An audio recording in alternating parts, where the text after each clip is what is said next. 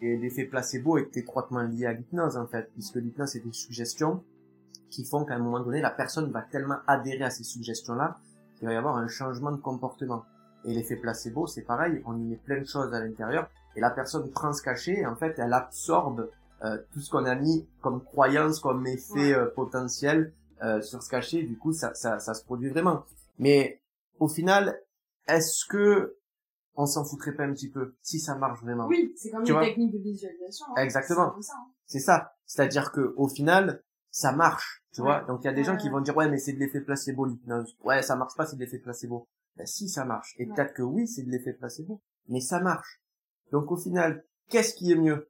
Mm. C'est de ne croire en rien et rester dans une vie où on ne croit en rien et qui du coup nous crée rien ou est-ce que c'est pas plus beau de croire en certaines choses et qui du coup crée en nous certaines choses pour de vrai en fait.